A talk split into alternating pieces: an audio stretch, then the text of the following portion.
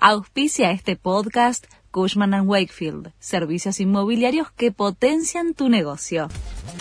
La Nación presenta los títulos de la tarde del martes 26 de septiembre de 2023. Brenda Uliarte sugirió que Saban Montiel tenía relación con Gerardo Milman.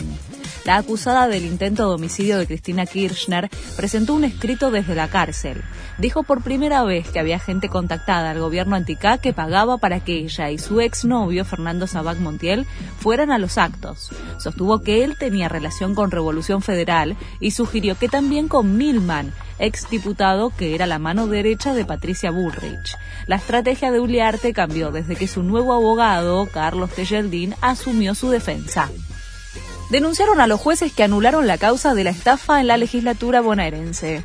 Se trata de los camaristas que liberaron al dirigente del PJ, Julio Rigau, conocido como Chocolate, que había sido detenido cuando retiraba dinero de cajeros automáticos con 49 tarjetas de débito de empleados de la Cámara de Diputados de la provincia.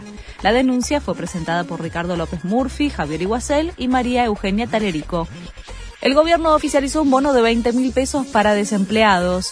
Se va a dividir en dos cuotas de 10 mil pesos que abonarán CES en septiembre y octubre. Lo van a percibir los titulares de la prestación por desempleo, destinado a quienes fueron despedidos sin justa causa o por fuerza mayor.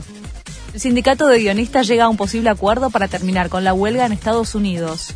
Después de casi 150 días de paro, la Alianza de Estudios y Streamers y los trabajadores habrían llegado a un acuerdo provisional. Mientras se preparan para firmar el convenio, el sindicato suspendió los piquetes de huelga, pero le pidió a los escritores que todavía no vuelvan al trabajo. Tata Martino espera para definir si Messi es titular en la final de la US Open Cup. Vamos a esperarlo hasta último momento, aseguró el técnico de Inter Miami. El capitán argentino trabajó diferenciado y no es seguro que sea titular en el partido de mañana, en el que las Garzas enfrentan a Houston Dynamo por un nuevo título. Este fue el resumen de Noticias de la Nación.